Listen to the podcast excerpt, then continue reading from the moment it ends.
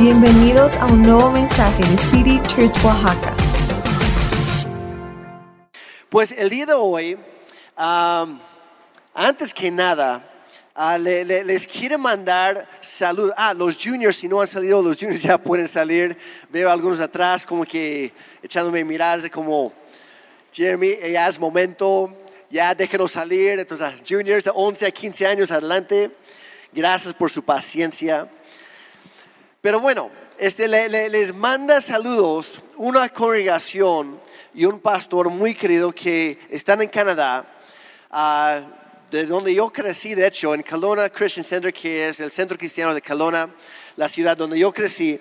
Y el pastor ahí, ah, que era pastor desde que yo era niño, ahora ya, ya, ya lo ha delegado a alguien más, pero se llama David Kalaman. Algunos de ustedes lo conocen, creo que su foto está o va a aparecer en la pantalla, ahí está es mucho más guapo que yo. Pero yo estoy tan agradecido por este hombre que ha sido como un padre espiritual para, para mí, como digo, desde que yo era bebé realmente. Creo que mis papás llegaron a, a la iglesia y me llevaron cuando yo tenía como un año de edad más o menos, seguía en pañales más o menos cuando el pastor David me conoció. Y sigue siendo mi pastor ah, y mi padre espiritual hasta la fecha. Y yo aprendí algo hace años y es lo siguiente, un hombre, una persona que no está bajo autoridad, no tiene au- autoridad en sí. Y eso se aplica al ámbito que sea. Aplica en el matrimonio, aplica en los negocios, aplica para los pastores, aplica para todos. Alguien que no está bajo autoridad no tiene autoridad. Pero alguien que se somete a la palabra de Dios, la autoridad de la palabra de Dios, y también a las personas que Dios ha puesto en nuestra vida para darnos cobertura, para guiarnos en nuestro camino, ahí es cuando Dios nos da a nosotros una mayor influencia, una mayor autoridad. Y el pastor David ha sido una bendición, ama muchísimo a City Church, como ustedes no tienen idea, ha creído en nosotros desde el primer día, desde antes de empezar, de hecho, um, hablando con él, él, él me, él me inspiró, me ayudó a dar el paso para regresar a Oaxaca. Entonces, la verdad, yo doy gracias a Dios por su vida y espera que muy pronto va a poder visitarnos. Pero por mientras les envía un regalo, aparte de los saludos, les envió un regalo. Y no es un regalo físico que puedo pasar aquí en la plataforma y, y desempacar para ustedes. Él hace unas semanas me, me- me envió el bosquejo, su bosquejo de varias pláticas que él dio allá. Y me dijo, Jerry, me encantaría que la iglesia de Oaxaca, de hecho las iglesias de Oaxaca, City Church empezando aquí y ya más allá en la costa, donde tiene algunas, ah, algunas iglesias, iglesias afiliadas. Dice Jeremy, por favor, tradúcelo y compártelo con, con- con- el pueblo que tanto amo, que es el pueblo mexicano. Le dije, pastor, claro que sí lo haré, con mucho gusto. Entonces, si el día de hoy, si algo les bendice, no es gracias a mí, esto es gracias a Dios y al pastor David, ¿sale? Y si hay algo que sale mal, eso sí fue, fue mi culpa, ¿sale? Pero bueno, yo creo que va a ser de mucha bendición para todos nosotros. Así que Padre, gracias por lo que tú nos vas a hablar a través de tu palabra, tu Espíritu Santo y a través de mí también el día de hoy. Padre, te pedimos en el nombre de Jesús que tú nos des oídos para oír, ojos para ver y corazones para sentir lo que tú nos vas a hablar el día de hoy. Señor, háblanos, cámbianos, transfórmanos, ayúdanos a cambiar nuestra manera de pensar para que, para que así también cambie nuestra manera de vivir. Todo para tu gloria. Y todos dijeron, amén. Bueno, pues vamos a empezar en el libro de Hechos el día de hoy. Y voy a estar basándome ah, o empezando con la nueva traducción viviente, pero voy a estar rebotando entre algunas diferentes traducciones para sacar provecho de lo que dice este, esta porción y otras de la, de la Biblia que vamos a ver el día de hoy. Y empezando en Hechos 17, versículos 26 al 28. Y por cierto, todo- todos los versículos están en el app de la Biblia en el evento de hoy. Aprovechen para, para estarlo viendo porque hay algunos versículos ahí que no voy a mencionar aquí, que no van a pasar en las pantallas, pero en el evento está completo. Dice, empezando en el versículo 26, dice, de un solo hombre creó Dios.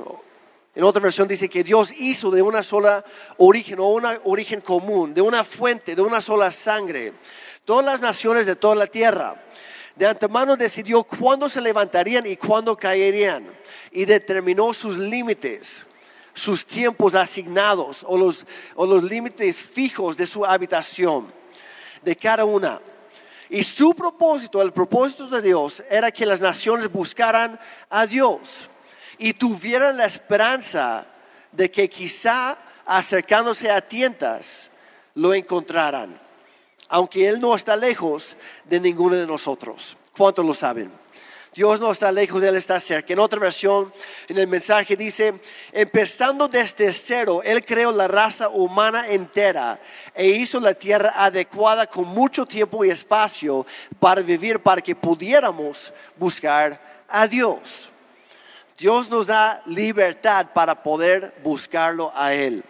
Dice, ah, y no solo andar a tientas en la oscuridad, sino realmente encontrarlo. No, no es una búsqueda sin fin, no es una búsqueda ah, en vana, al contrario, sí podemos encontrarlo. Y es su corazón, es su deseo. Dice, aunque Él no, no está lejos de ninguno de nosotros, está más cerca que tu propio aliento. Y el versículo 28 dice, pues en Él vivimos y nos movemos y existimos. En otra versión dice, y somos. En Él vivimos, nos movemos y somos. ¿Pueden decirlo conmigo? En Él. A ver, díganlo, ¿ya lo aprendieron o todavía no? En Él vivimos, nos movemos y somos. Y en la NTV de hecho dice existimos, porque es esa palabra ser en el original significa no mi existencia, de darme cuenta o de, o de, vivir, es existir, es encontrar mi existencia, encontrar mi identidad, descubrir quién soy en Cristo. Y de eso vamos a hablar el día de hoy. Porque lo que somos tiene el potencial de suceder ahora, porque en Él vivimos y nos movemos y somos. En Él vivimos, nos movemos y descubrimos nuestra identidad, quiénes somos en realidad. Porque por desgracia, la cosmovisión de nuestra cultura hoy en día, la, perspectiva, la manera de ver las cosas, es totalmente contrario a lo que enseña la palabra de Dios y lo que es el corazón de Dios para nosotros. Una de las personas más influyentes hoy en día a nivel global es un hombre que se llama Yuval Noah Harari. Y él de hecho es el mentor global de algunas figuras que a lo mejor han, han oído de ellos, como Mark Zuckerberg de Facebook, como de Bill Gates de Microsoft y de muchísimos otros. Y él casi no aparece en nada, pero es, es, como digo, es una de las personas más influyentes a nivel global, porque él es el mentor de muchas de esas personas poderosas, tanto políticas como empresarios, etc. Y lo, sorprendente es que él tiene unas ideas muy contrarias a la palabra de Dios, pero nunca vas a encontrar nada negativo con respecto a él en el Internet, porque lo tiene bien dominado. Y él hace poco, en el último foro económico mundial, lo invitaron para compartir sus ideas, sus propuestas, su plan para el futuro. Y frente a no sé cuántos líderes mundiales, líderes políticos, empresarios, personas de organizaciones globales, fueron ahí para escuchar lo que él tenía que decir. Y él dijo, y voy a citarlo, lo voy a leer, dijo, ahora, ah, porque empieza, empieza un discurso hablando de la necesidad de píldoras electrónicas con tal de obligar al público global a la obediencia. Él empieza con eso. Y dijo, y citó, ahora los humanos son animales hackeables. Hemos pasado a la vigilancia por debajo de la piel en lugar de la vigilancia por encima de la piel. La idea de que los humanos tienen un alma o un espíritu, quién sabe qué tienen ahí adentro, lo que sea que ellos escojan o hagan, su libre albedrío, todo eso ya se acabó. Ese es su plan para el mundo. Dice después, y después empieza a hablar sobre el transhumanismo, comienza a hablar acerca de la ingeniería humana o, o la edición genética, cambiando lo que significa ser un humano. Continúa diciendo, no tenemos que esperar por la segunda llegada de Cristo para superar la muerte. Un par de científicos en un laboratorio pueden hacer eso si se les da suficiente tiempo y dinero. Y él dijo, el mundo pareciera como si Dios estuviera haciendo una, una reaparición, un avance. Pero Dios, según él, Dios está muerto. Simplemente se tarda un poco para deshacerse de su cuerpo. ¿Eso asusta a alguien o no? Pero no hay nada negativo en las redes sobre él. Todo esto está pasando en las mentes de, de los grandes líderes de este mundo. Y no termina su discurso ahí, sigue hablando. Y dice, la pregunta más grande en las próximas décadas será, ¿qué se puede hacer con todas estas personas inútiles? ¿Cómo pueden encontrar ellas algún significado en la vida cuando básicamente ellas, las personas, no tienen sentido, no tienen valor? Una vez que eres superfluo, pierdes poder. Y la, hora de la era de las masas fue el fenómeno del siglo XIX y XX. Pero ahora estamos viendo una segunda revolución industrial, pero el producto no, de este no serán telas, sino humanos, produciendo nuevos cuerpos y mentes donde cerebros y computadoras interactúan directamente. Y las personas vivirán en un mundo virtual como individuos aislados. ¿Cuántos conocen a alguien que ya más o menos anda así? Dice, ellos no necesitarán vecinos ni familia para cuidarlos. El Estado, el gobierno los, los cuidará. Los hará dependientes. Y dice él, el lugar más religioso del mundo entero será Silicon Valley, donde están todos los, los diseñadores de apps, de compus, de tecnología. Y dice, es lo que más asusta. Dice, el poder y la autoridad pasarán de los humanos a las computadoras y los humanos se volverán económicamente inútiles y políticamente impotentes. Cito, hoy en día podemos ver la creación de una nueva clase de humanidad, la clase inútil. Esa es su gran visión para, para el mundo entero que todo, todo ser humano se vuelva inútil. Y termina su discurso diciendo, estamos en el proceso de adquirir habilidades divinas. Tenemos la habilidad de crear nuestra vida y en cierto sentido ir más allá del Dios bíblico. Quiere ser su propio Dios y quiere que, que cada ser humano, según él, que tenga su cerebro, que se convierta en un Dios y todos los demás, que sea una bola de inútiles. Es la gran visión en el último foro económico mundial. Esa es la visión para, los, para el 2050. Qué deprimente es eso. Y lo peor es que nuestros líderes en muchas naciones están tragándose esa mentira, esa idea de que el ser humano no vale nada, porque escuchen a estos profesionales hablar esas basuras. Como digo, va en total contraste a lo que Dios nos enseña. Y históricamente todas las generaciones han tenido que enfrentarse a estas tres preguntas esenciales o existenciales. Número uno, ¿quién soy? Y buscan la respuesta de la identidad. La segunda es, ¿por qué estoy aquí? ¿Y qué se supone que haga?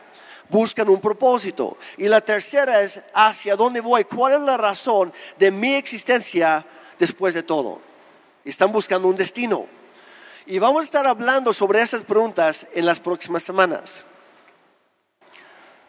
Y vemos, hoy en día, hoy vamos a hablar de la primera que es la identidad. ¿Quién soy? ¿Quién soy? ¿Cómo puedo identificarme? ¿Cómo puedo saber por qué estoy aquí? ¿Cuál es mi identidad real? Y podemos ver evidencias de una guerra de identidad por todas partes. Y no solamente lo que están pensando ahorita, es, va mucho más allá.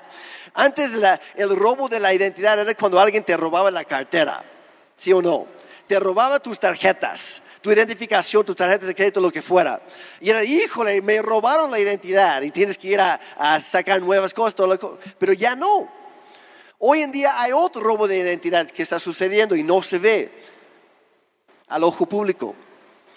Hoy en día, cuando un aspirante a la, a la- a la Suprema Corte de la Nación no puede definir bien lo que es una mujer o un bebé o lo que no es, o en el sur de California, sabían que hace poco reclasificaron a las abejas como peces, ¿lo sabían? Daniel, tú lo sabías, ¿no? ¿No lo sabías? Es, es cierto, con tal de proteger a las abejas, las clasificaron como peces. Y muchos, ah, no, pues sí, buena idea. Buena idea. Parece chiste, pero no lo es. Y las siguientes generaciones están siendo enseñadas desde las primarias que los géneros no son dos, hombre y mujer, sino que hay 68 diferentes expresiones de géneros que cada quien puede escoger lo que quiere ser y que según ellos no tienen nada que ver con la genética. Hay un ataque frontal y masivo en contra de nuestra identidad. Sin mencionar las identidades en línea, ¿verdad? Que cada quien puede crear su propio avatar o, o- perfil o cuenta lo que sea y, vive o expresa una vida que totalmente está hecha de mentiras. ¿Sí o no? Y creemos, no, pues así es esa persona, pero realmente es algo muy distinto. Y muchas veces nosotros mismos nos caemos en esa trampa y queremos pasar por alguien que realmente no somos. Estamos en una crisis de identidad hoy. Y hay una generación entera que está en una posición muy vulnerable, está en riesgo, que son los niños y los jóvenes, los que vienen detrás de nosotros. Y a nosotros también nos está afectando. Entonces, ¿cómo podemos contra, ah, contrastar todo esto? Lo hacemos adoptando una cosmo- cosmovisión o una perspectiva bíblica. Y es por eso que es tan importante que el cristianismo hoy, no mañana, hoy, tiene que funcionar lo mejor que se pueda, con claridad, avanzando, entrando al mercado y a los negocios, a las redes y todo lo demás, influyendo ahí, dando esperanza a, a las personas para que puedan ver, no, hay otra manera de vivir, hay una mejor manera de vivir. No, ya no podemos quedarnos encerrados, no podemos quedarnos quietos o cómodos. Como decía hace rato, la vida no se trata de nosotros, se trata de Dios y se trata de los perdidos, los que apenas van a conocer a Dios. Porque hay muchos que están buscando una solución, una respuesta a todas estas preguntas. ¿Y en dónde mejor encontrar la respuesta que en la iglesia? Que conocemos la verdad y la verdad nos hará libres. Es Jesucristo. Pues cuando Dios creó a Adán y Eva, Él los creó a su propia imagen y después los puso en el huerto de Edén. Los creó como hombre y mujer. La Biblia dice que, que los puso ahí para representarlo a Él. Representar. ¿Sabían que esa palabra significa represenciar? O sea que cuando Dios los colocó en el mundo, dijo, su trabajo es ser un reflejo de mi presencia aquí.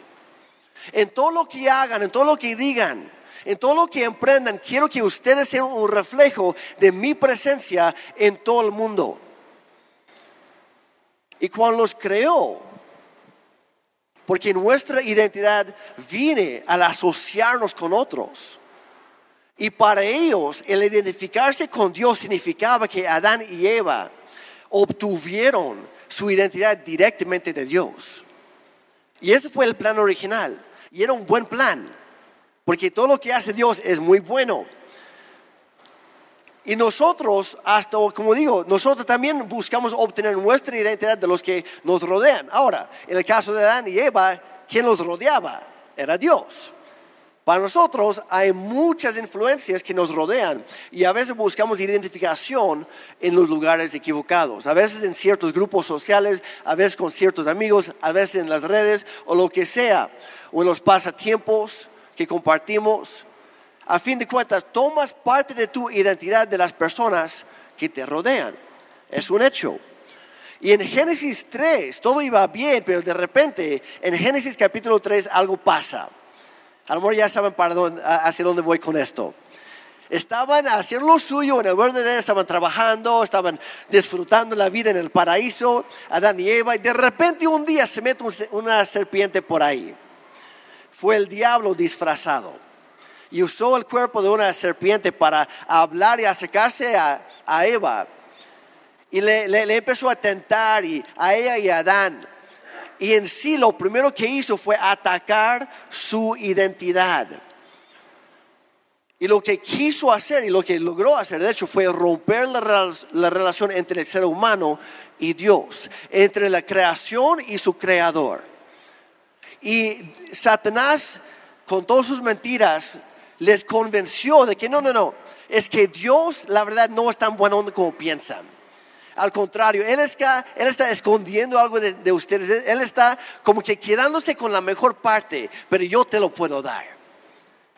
Y, y Él les dijo, si ustedes rompen con Él, si vienen conmigo, ustedes pueden llegar a ser sus propios dioses. Ya no van a depender de Él para su identidad. Pueden reinventarse, recrearse. Y pueden escoger ser lo que ustedes quieran. Y Adán y Eva lo pensaron por un momento y decidieron, pues sí, ¿eh? suena bien. Pero el resultado fue todo lo opuesto. En lugar de encontrarse, se perdieron a ellos mismos. No solo perdieron su conexión con Dios, se perdieron a ellos mismos, a sí mismos, en el proceso. Y desde ese momento la humanidad entera ha estado tratando de encontrarse a sí misma nuevamente. De ahí es donde surgen todas esas preguntas existenciales. ¿Quién soy? ¿Para qué estoy aquí? ¿Para dónde voy? El impacto de su pecado fue enorme, porque corrían de Dios en lugar de correr hacia Dios.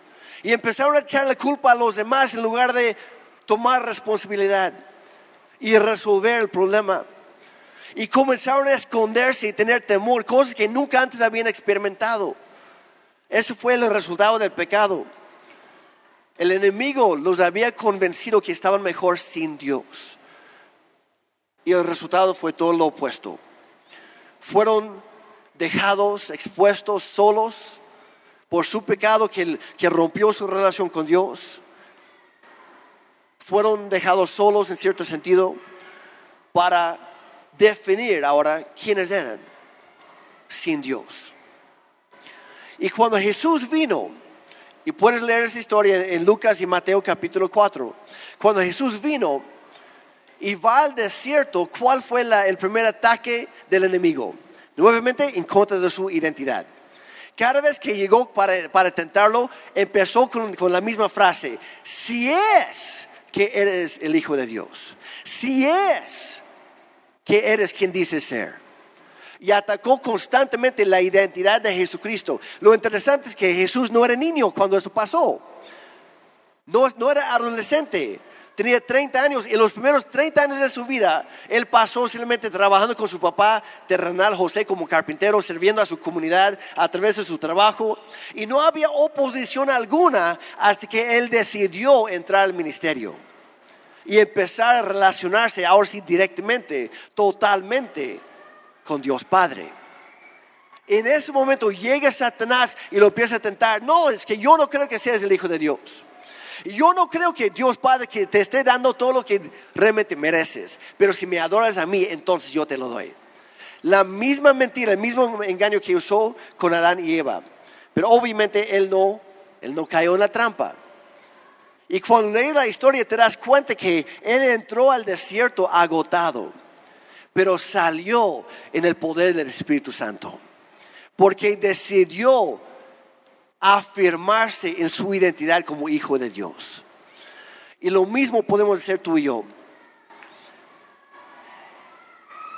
Porque estamos acostumbrados a tener que decidir quién quiero ser, quién soy, qué es lo que voy a hacer con mi vida. Yo quiero definir todo eso y mucho más.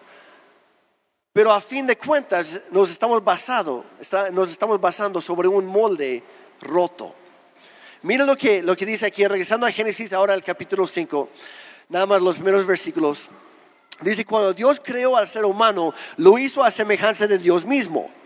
En otra versión dice, no física, sino una personalidad espiritual y semejanza moral, como una brújula que nos conectaba a Él. Versículo 2 dice, los creó hombre y mujer y los bendijo. El día que fueron creados los llamó seres humanos. Pero algo pasó después de la creación, lo que ya mencionamos, el pecado. El pecado entró a la humanidad. Y aquí está dando un pequeño resumen de, los primeros cinco, eh, cuatro eh, capítulos.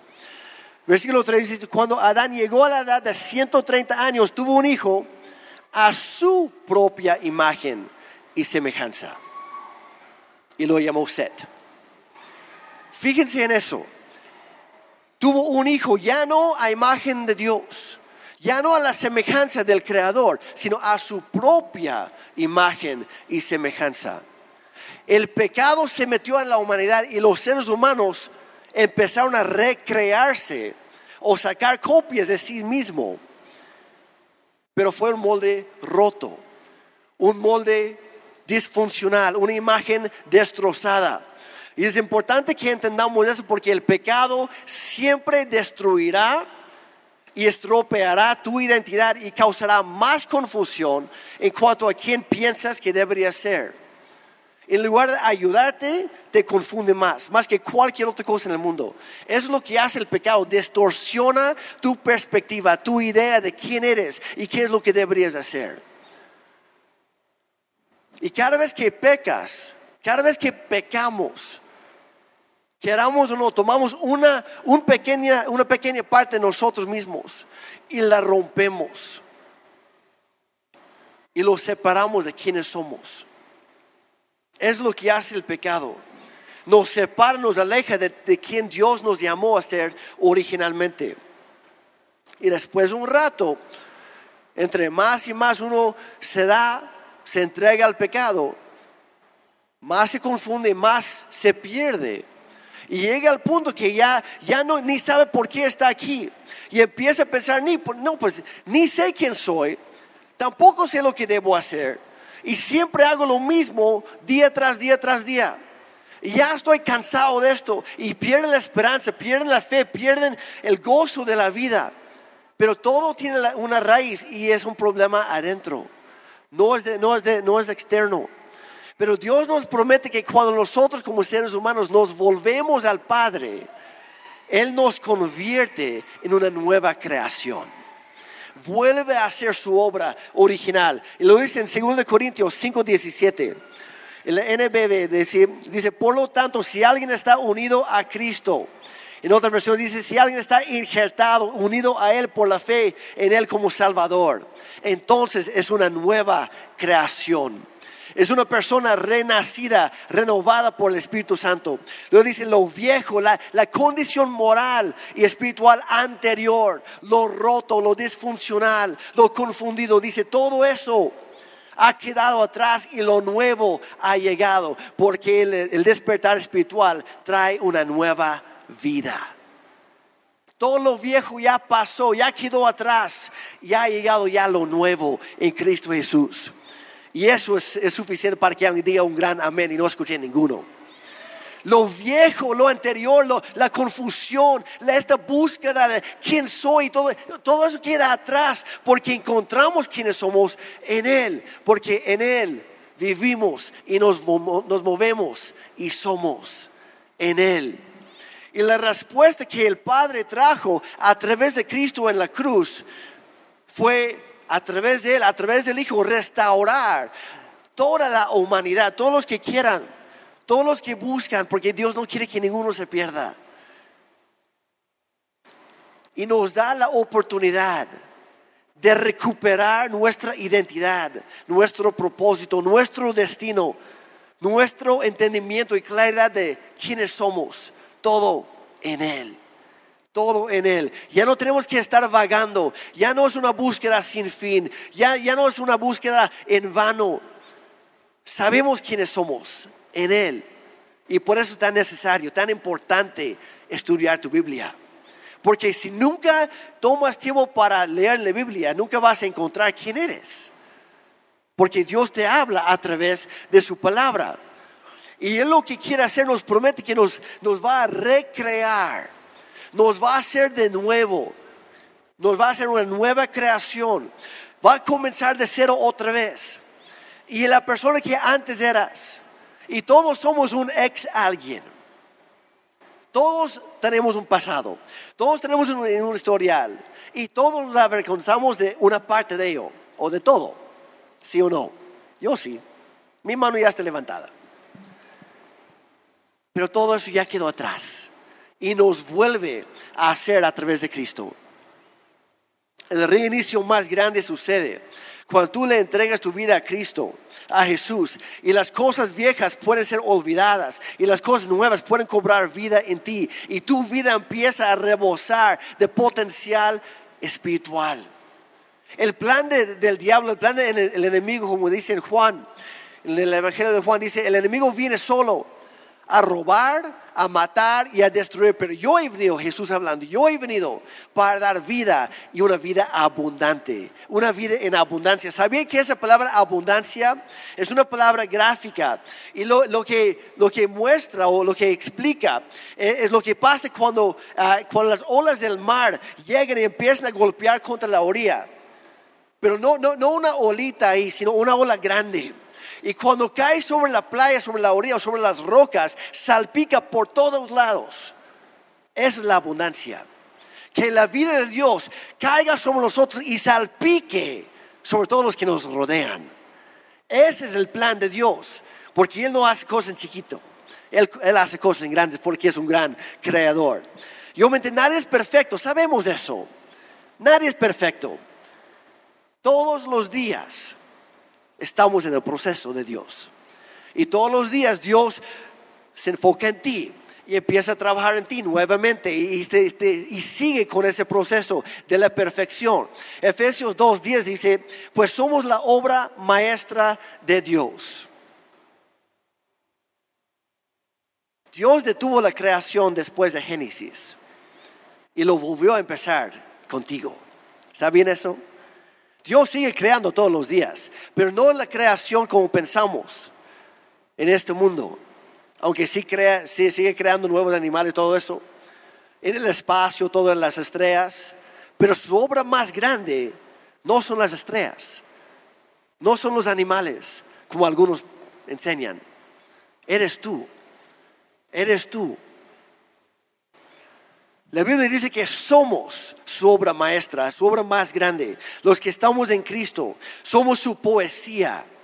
Y Él está poniendo todos sus esfuerzos en ayudarnos a convertirnos en todo lo que Él quiso que fuéramos desde el principio, desde el inicio. Sigue diciendo, dice, Él nos creó de nuevo en Cristo Jesús. Somos recreados en Él, renacidos desde arriba, transformados espiritualmente, somos renovados en Él a fin de que hagamos las cosas buenas que Él preparó para nosotros tiempo atrás. Cosas grandes, la abundancia, salpicando la vida para todos lados. Y cuando, cuando tú le, le das tu vida, cuando tú te entregas por completo, Él te dice, ok, perfecto, ya me lo dices perfecto, ahora quiero que veas todo lo que yo voy a hacer. Ahora es mi turno ya hiciste lo tuyo, ahora es mi turno, voy a trabajar contigo. Y voy a empezar, voy a empezar a quitar los límites de su potencial como ser humano, como persona, como hombre, como mujer. Porque Él quiere derramar su vida sobre nosotros de tal manera que salpique a nuestros vecinos, a nuestros familiares, a nuestros amigos, a los que apenas nos vamos conociendo en la calle. Dios quiere derramar su vida sobre nosotros para que se desborde su vida en la vida de todos los demás. Es su plan, es lo que Él quiere. Entonces, ¿por qué se nos ocurriría cambiar esta perspectiva, esta, esta cosmovisión, esta manera de pensar, por la otra? Que somos parte de una clase inútil. ¿Eso le inspira a alguien? A nadie. Nos deprime o nos deprime más. Pero cuando nos damos cuenta quiénes somos en Cristo, todo cambia. Y la realidad es que cuanto más nos alejamos de Dios, más confundidos nos volvemos con respecto a quiénes somos. Pero cuanto más nos acercamos a Dios, más nuestras vidas toman forma y significado. Si quieres encontrarte, busca a Dios. Si quieres realmente saber quién eres, olvídate de quien pensabas que eres y busca a Él. Entrégate a Él por completo y Él te va a enseñar quién eres, quién te creó a ser. Cuando conocemos al, Creador, podemos entender nuestro valor, porque Él es el, creador quien establece el, valor de cada cosa. Un ejemplo de esto, traigo aquí dos billetes. Son billetes mexicanos, tal vez los reconocen. Unos de 100, unos de 500, ¿quién los quiere? ¿Nadie? Bueno, pues ya se lo perdieron. Estaba la oferta. Pero ¿quién establece el valor de este billete azul? ¿Lo, estableces tú o yo? No. Lo establece la, de, la, Casa de Moneda de México, el Banco de México. Cuando lo imprime, ellos deciden cuánto vale. Ahora, si yo, yo, fuera a agarrar este billete, yo pues empezar a, a, doblarlo, ensuciarlo, lo podría pisar, podría romperlo, no lo voy a hacer, pero podría romperlo, podría rasgarlo, hijo, no, no, pues ya se, ya se, ensució un poquito. Pero lo que fuera, si yo fuera a ofrecerle esto, este billete, así como está alguien, ¿lo agarrarías? Claro, obvio. Pues ya les di oportunidad la primera vez y pues ya, nadie lo agarró. Lo que hagas de este billete no cambia su valor, porque es el creador quien establece su valor. Es un valor innato. Y yo te quiero decir el día de hoy que tú tienes un valor innato porque el Creador te creó a ti. Y Él decidió cuánto vales. Él sabe cuánto vales. Él conoce tu identidad. Aunque todos los demás te pisen y, te, te apachuren y te tiren por ahí y te menosprecian.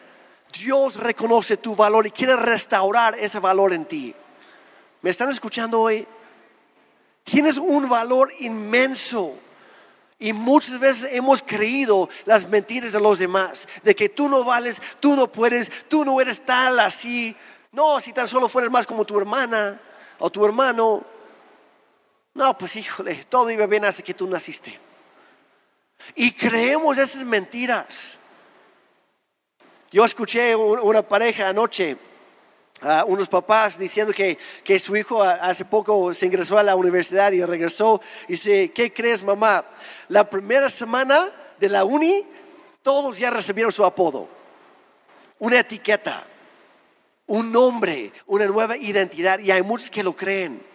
Si no sabes quién eres basado en la palabra de Dios, estás perdido. Y todo el mundo te va a confundir constantemente. Pero el quién eres comienza en el momento que reconoces a quién perteneces. El quién eres comienza en el momento que reconoces a quién perteneces. Porque hay tantas personas en este mundo que, que sienten, que creen que no vale nada. Porque piensan que no pertenecen a nadie, a ningún grupo, a ningún, ningún, ninguna otra persona y no se dan cuenta que hay una persona que hasta dio su vida por ellos, por ti y por mí. Y es esa persona quien establece nuestro valor. Lo que ha pasado en nuestro mundo es como si el diablo entrara a una tienda. Una, una tienda de antigüedades o de detalles hermosos, muy valiosos, y entrara por la noche y cambiara todas las etiquetas y de repente las cosas más valiosas ahora no valen nada. Es más, se regalan. Y es lo que ha pasado en nuestras generaciones. Que hemos creído que la etiqueta ya cambió. Pues yo iba a ser, pero ya no. O yo quería ser, pero ni modos. O yo lo intenté y fracasé y nos damos por vencidos y creemos las mentiras. Pero hay buenas noticias en la palabra de Dios. Y no tengo tiempo, yo, yo quisiera tener otra hora, la verdad, pero no lo tengo. Voy a tener que resumir lo siguiente. Efesios 1, si puedes, abre tu Biblia, busca Efesios 1.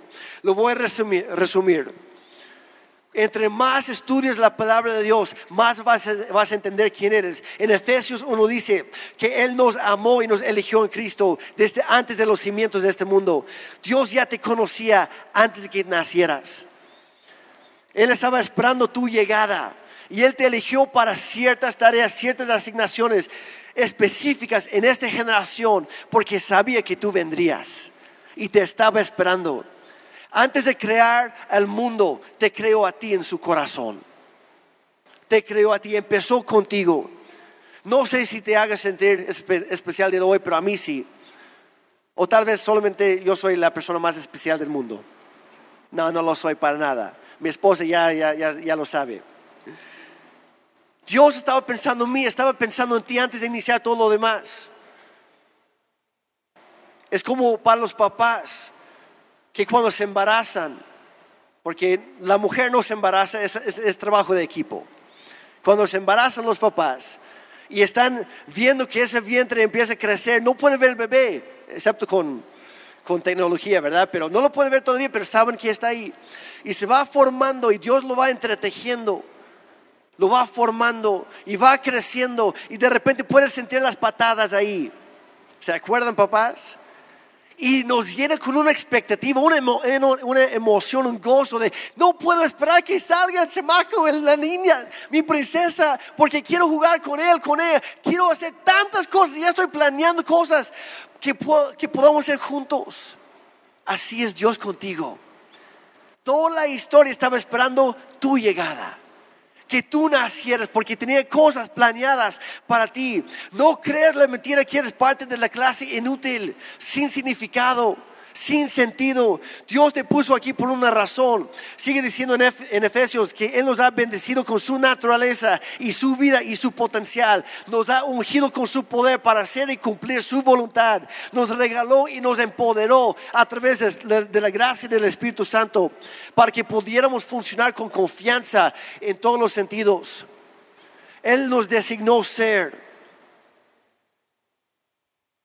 Nos designó para hacer cosas increíbles que nadie más puede hacer.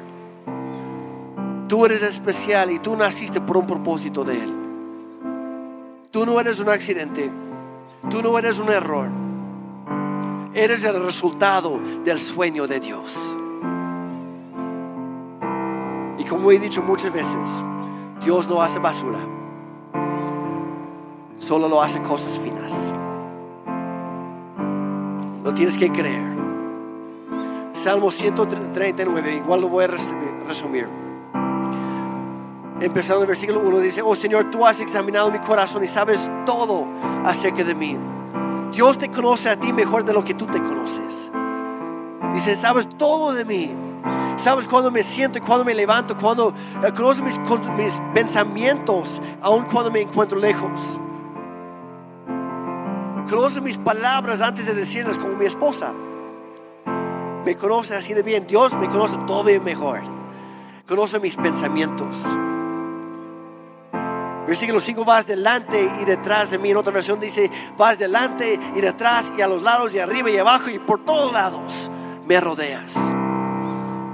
Dios te conoce y te quiere llevar de la mano para que tú descubras quién eres en Él. Porque en Él vivimos, nos, mo- nos movemos y somos. Y termina el versículo 17. Qué preciosos son tus pensamientos. Son importantes, dice en otra versión, acerca de mí. Si es que puedes, ponte de pie, por favor.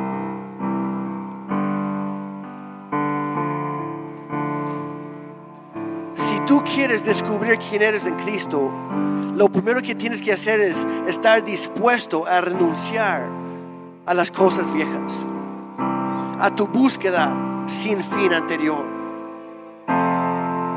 Tenemos que estar dispuestos a dejar nuestro pasado con tal de entrar a su futuro. ¿Cuántos quieren su futuro? Porque el futuro que nos pintan nuestros líderes globales, ay, qué deprimente. Pero el futuro que nos pinta nuestro Dios no tiene límites. Padre, gracias por tu palabra el día de hoy. Gracias por crearnos, por darnos un propósito, por hacernos nacer en este mundo con un propósito. Y Señor, muchas veces nos hemos distraído con otras cosas. Hemos buscado en todos los lugares equivocados. Pero hoy Dios nos ponemos de cuentas contigo. Y te pedimos, Padre Santo, que tú metas tu mano en nuestro corazón, que tú nos examines y nos muestres todo aquello que nos está estorbando en nuestro crecimiento, en nuestra identidad, para darnos cuenta quién somos y para qué estamos aquí. Padre, enséñanos. Renueva nuestra mente, nuestra manera de pensar, nuestra manera de, de pensar o ver a nosotros mismos y a los demás y a nuestro futuro y nuestra vida y todo lo demás. Dios, queremos adoptar una perspectiva celestial. Tu perspectiva. Danos ojos para ver a nosotros mismos como tú nos ves. Para ver los demás como tú los ves. Pero empieza con nosotros, Señor. Si es tu deseo el día de hoy, en tus propias palabras, Padre, hazme nuevo. Hazme nuevo. Dios, te doy permiso de meter tu mano en mi corazón y cambiarme, moldearme otra vez a tu imagen, a tu semejanza. Porque no se trata de parecernos unos a otros, se trata de parecernos más a ti todos los días. Dios, ayúdame a parecerme a Cristo. Haz tu obra nueva en mí. Te lo pido en el nombre de Jesús. Y todos dijeron, amén. ¿Esto ayudó a alguien hoy? No terminó mi, no, terminé mi bosquejo. Voy a ser sincero. Para los que gustan ya en las próximas semanas, vamos a subir a nuestro canal también los videos originales de esas pláticas. Son, más, son un poquito más largas. Los vamos a tener subtitulados, subtitulados para que puedan escucharlos ahí. Va a ser una bendición. Pero esto me está ayudando y espero que también a ti. Vamos a terminar nuestro tiempo el día de hoy haciendo justo lo que Jeanette y Mitch mencionaron en su testimonio. Bueno, mencionaron varias cosas, pero una de ellas fue el gozo, la bendición que es poder dar a Dios, poder ser recíprocos con Él, de lo mucho que Él nos ha dado, poder dar una parte a Él. Entonces, si tú vienes preparado para dar tu diezmo o, tu ofrenda a Dios el día de hoy, si quieres un sobre, nada más levanta la mano y nuestros anfitriones te van a dar uno. No, no hay problema, no estamos cobrando nada, al contrario, es, es una bendición, es un gozo. Pero aquí no presionamos a nadie. Al contrario, la Biblia dice que nadie debería dar por presión, sino salieron de su corazón agradecido, cada quien debería dar como ya ha dispuesto. Entonces, si vienes preparado para eso, vamos a orar y de ahí van a pasar los anfitriones nuevamente. Padre, gracias nuevamente por tu obra en nosotros. Gracias porque todavía no somos lo que vamos a hacer. Todavía no hemos cumplido tus propósitos totalmente, pero vamos en el buen camino. Seguimos en el proceso. Padre, gracias por tu paciencia, por tu bondad, por tu fidelidad en nuestra vida todos los días que estamos aquí en este mundo. Señor, gracias por tu generosidad también. Gracias por darnos el poder para crear riquezas. Pero reconocemos que nos bendices para que nosotros también podamos ser de bendición. Y es por eso hoy que con un corazón alegre y agradecido, hoy te damos una parte de todo lo que tú nos das. Y te pedimos que tú lo bendigas, que lo uses para extender tu reino aquí en Oaxaca y mucho más allá, que muchísimas más personas puedan encontrar en ti su identidad y su esperanza y su propósito y su destino. Dios, tráenos libertad. En el nombre de Jesús. Amén.